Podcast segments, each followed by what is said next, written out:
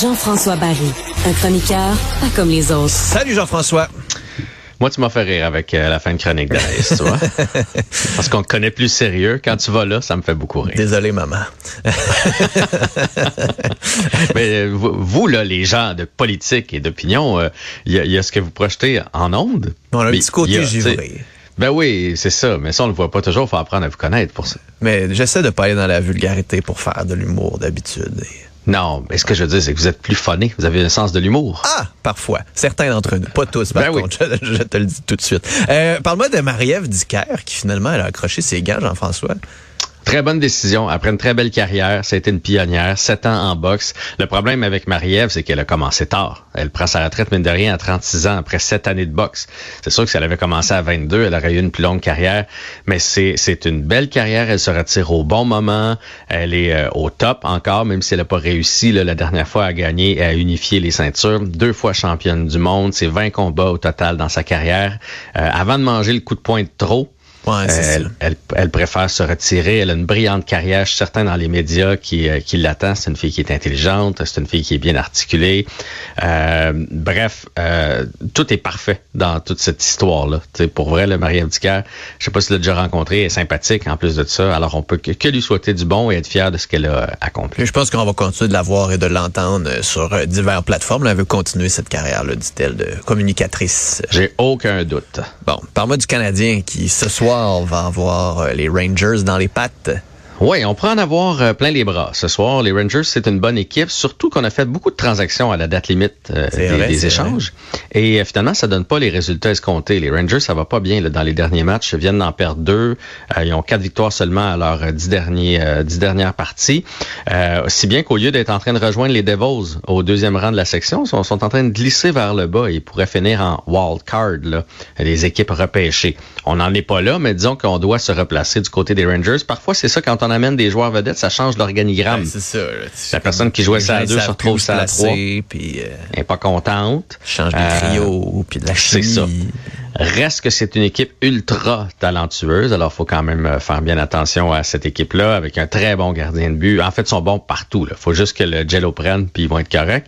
Mais le Canadien est surprenant, surprenant à domicile, euh, donne toujours l'effort. Donc, euh, je ne vais pas dire comme euh, lorsqu'on s'est parlé le matin des Hurricanes et que le Canadien va avoir de la difficulté. On est capable de tenir notre pouls ce soir, ça va être à surveiller. Alors que les sénateurs, eux, s'en vont à Seattle. Ouais, les sénateurs, les sénateurs. Tu sais, quand je t'ai parlé cette semaine, ils étaient à trois points d'une place en série. S'ils gagnaient contre Chicago, tombaient à un point des Pingouins. Ils ont perdu et les Pingouins, eux, ont gagné hier. Fait que là, ils sont à cinq points d'une place en série. C'est un match hyper important sur la route et les, les euh, le Kraken de Seattle vont bien.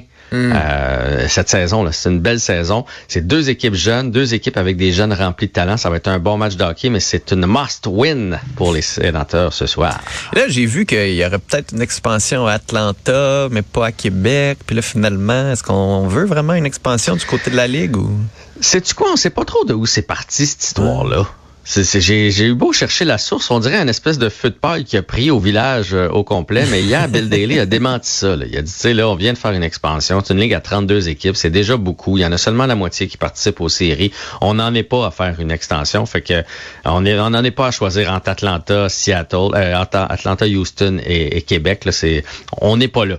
Mais selon l'article, si jamais il y avait une expansion, Atlanta est en avant des Nordiques. Imagine, ils ont perdu leur équipe il n'y a pas si longtemps parce que ça marchait pas. Ils sont fou, prêts hein? à retourner là quand même. Houston sera en avance. Ça, c'est pas positif. Surtout qu'on rappelle qu'on a un très bel amphithéâtre. Là. Euh, puis on serait un marché de hockey extraordinaire à Québec. Reste que tout ça, là, c'est, beaucoup de blabla, blabla pour rien. Il y aura pas de nouvelle équipe en septembre, faites-vous-en pas. Bon, parlons de Mario Cecchini maintenant, qui, euh, on s'en parlait hier, va avoir euh, du pain sur la planche maintenant qu'il est commissaire de la LHJMQ. Ouais, je t'avais dit un petit matin plus tranquille, quand il n'y aura pas de match, là, je, je dressais moi mon top 5, à mon avis, de, de- des travaux de Mario euh, Cecchini, comme Astérix. Ben oui. Mais dans ce cas-ci, c'est euh, Mario Cecchini. Le premier, c'est de mettre le développement des joueurs en avant-plan. Je t'en ai déjà parlé autant du niveau, au niveau des études, parce que plus ça va, plus c'est compliqué atteindre les grandes ligues. Là, on le sait, il y a des joueurs qui arrivent de partout. Là. Fait que c'est important de les faire étudier, les jeunes étudier vraiment, là, qu'il y ait des vrais diplômes. Ah, c'est un ont- développement global, là, pas juste d'avoir des bons joueurs de hockey. là. Ouais, de, faire des êtres humains. Mais tu sais, ça, ils, vont vers là. De, de plus en plus, ça s'améliore, mais il y a encore place à l'amélioration. Puis même chose avec le hockey. Tu sais, des fois, on se demande pourquoi on développe pas plus de joueurs de hockey. L'horaire est tellement chargé qu'ils ont jamais de journée pour travailler leur patin, travailler leur lancer, travailler leur faiblesse. Je te donne un exemple, mettons, cette semaine, là. Euh, moi, mon gars, il a joué dimanche.